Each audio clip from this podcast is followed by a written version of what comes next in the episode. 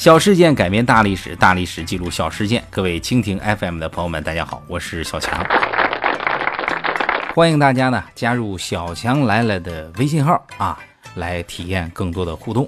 您在微信当中直接输入“小强来了”粉丝团的首字母 xqllfst 就可以了。这马上就要高考了啊，接下来咱们讲讲考试的事儿。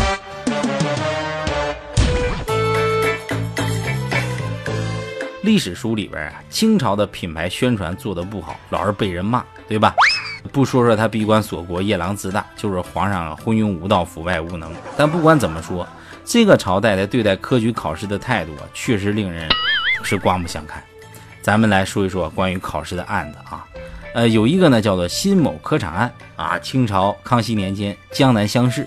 到发榜那天呀，大伙儿都一看榜单，那时候跟现在不一样，从网上就能查出来啊，就是看榜的人乌泱乌泱一片，看着看，大伙儿愣了啊，这个中举的人里边啊，除了十三个是苏州的，其他的都是盐商的儿子，这种感觉就像公务员考试笔试的前三名的爹是吧？那当然娘也行啊，不是地方首富就是部门领导，这考生就想了说，概率论的角度上讲，这玩意儿不科学呀，是不是萝卜招聘？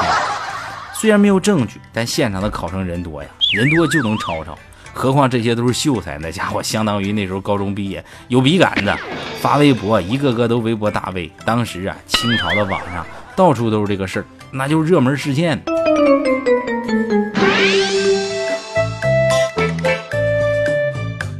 当时还有个逗逼呢，写了副对联啊，发到微博上，就说啥呢？左丘明两眼无珠，赵子龙一身是胆，说这个。主考官呀，左臂帆和副主考官赵静，转发量一天突破十万加。官方一看这舆论对自个儿不利，那不能置之不理吧？于是开始删帖。最后呢，看着删帖也删不干净啊，就出来澄清，说我这是权威部门说的话是权威信息，其他都是谣言，谁在造谣就抓谁。这么一说吧，更有人不服了，派记者去做深度报道啊，调查写了两个版的稿子。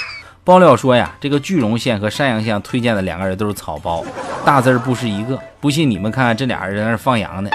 话一放出来啊，又有了新的舆论。康熙当时在网上也注册一小号啊，当时就看着这消息了。康熙这个人呢，是中国历史上少有的明主。所谓明主，不在于他的治下一定是歌舞升平，而在于出了问题他怎么处理。康熙这知道以后啊，说既然官方和民间都有自个儿说有理。那就派调查组去查，一查不要紧，那查出大篓子了。结果主考官呢，小船就翻了，流放了；副主考官稍微严重点，直接咔嚓。还有那几个作弊的考生也跑不了，一块咔嚓。就这种手段，要是搁到现在，看谁还敢倒卖高考题，是不？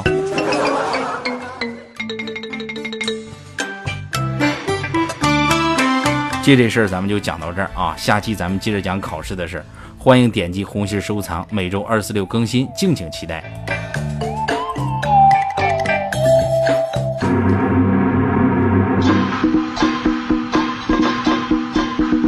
亲爱的朋友们，大家好，我是小强，感谢大家对小强来了长久以来的支持和关注和喜欢和欣赏和点赞。最近呢，鄙人出了一本小册子啊，简称一本小书，名字就叫做《小强来了》。